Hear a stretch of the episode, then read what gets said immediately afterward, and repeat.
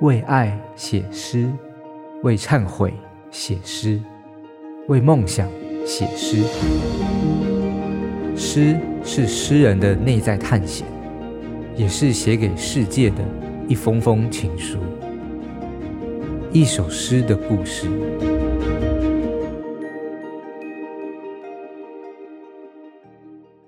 Hello，大家好，我是陈昌远，今天想跟大家分享。谈论这一首诗的故事。谈论是我二十七岁时写的，现在四十岁了，十三年过去，还是会思考自己是不是成熟的人。当初不希望成为某一种人，但现在要成为一种好像虽然不是太平庸，但还是常常觉得一事无成这样的一种人。我记得二十七岁的时候，有一种觉得自己失去了自己的状态，没有才华、才能，没有专长，在一间印刷厂做大夜班，薪水三万，算一算，一年大概赚三十六万，十年就是三百六十万，就觉得啊，人的价值好像就这样。在这么迷失、迷惘又迷茫情况下，我能做的也不是写诗，而是没事就上网玩网络游戏。然后就认识了一个跟我一样处在人生低潮的一个女生。是的，我很喜欢这个女生。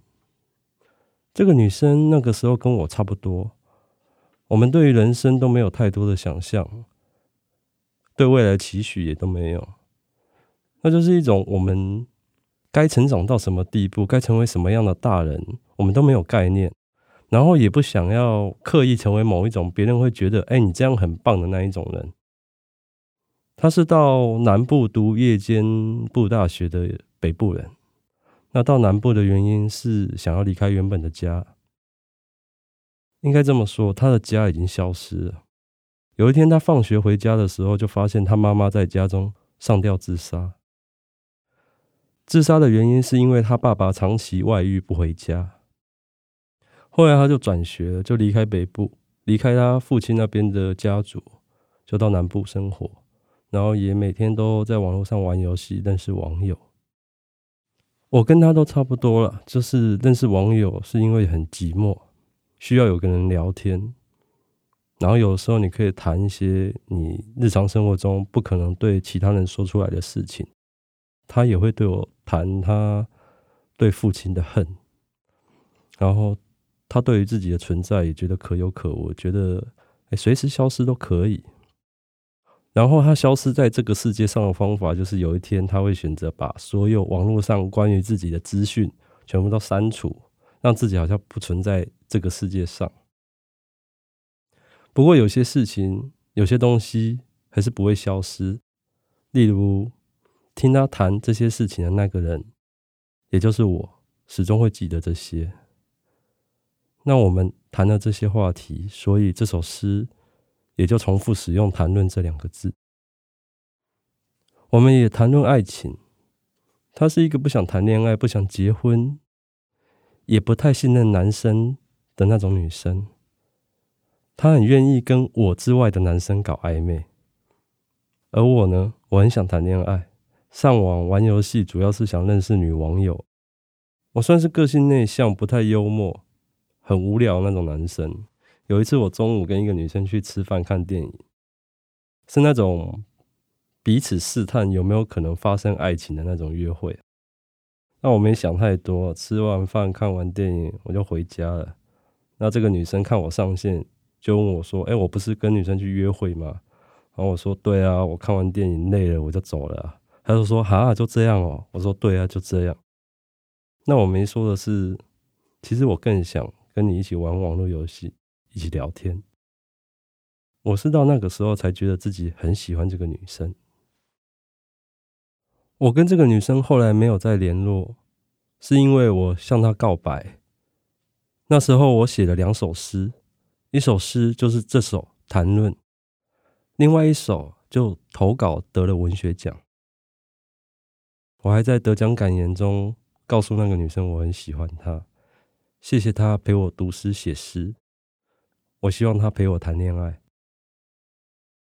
他知道了之后，很沮丧，很愤怒。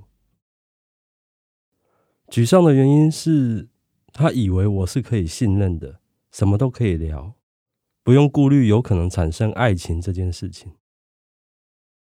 而愤怒的原因是认为我背叛他，他一直把自己保持在随时都可以从这个世界消失的状态。但是我写诗，我的告白，都等于将他曾存在的讯息留在了这个世界。我被拒绝后，我也很沮丧、愤怒。后来我们上线时，对待彼此就像陌生人一样。我们不再聊天传讯。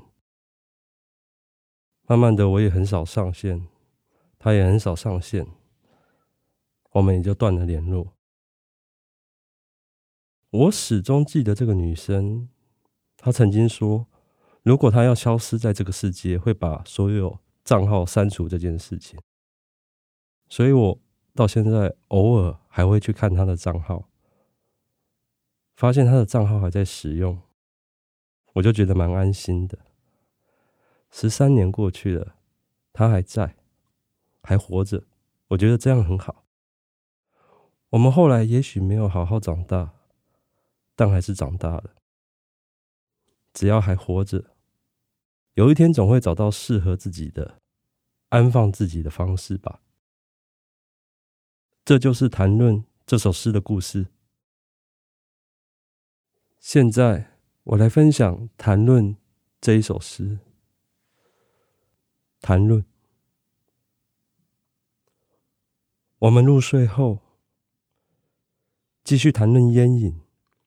酒精，谈论梦与咖啡因，谈论歪曲复歪曲的话题，谈论谜题，还有谜底。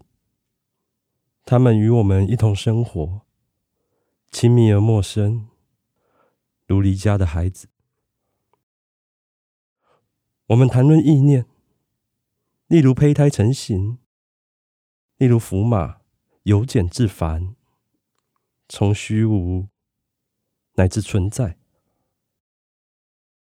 我们谈论命运、婚姻，谈论如何成为一无所有的人，懂得很多死法，却选择一种存在，存在并且行走，走好远的路，离开自己，离开几个一辈子不爱也不恨的人。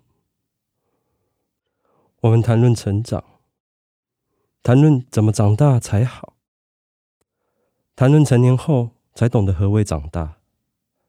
妈妈说，每一种物品都有它的位置。我们谈论安放自己，安放自己，在时间面前，人可以保持静默，像一杯水，可以冷，可以热。或是曾经冷，曾经热，曾经，我们心中都有一个位置，可以谈论那些空白，谈论那些黑的可以反光的事。遥远的宇宙，每一颗黑洞都显得好深好深。我们谈论距离，谈论心生的心系，谈论我们相对于彼此是一无所知的人。因此，我们出生，并约定要好好长大。想听，爱听，就在静好听。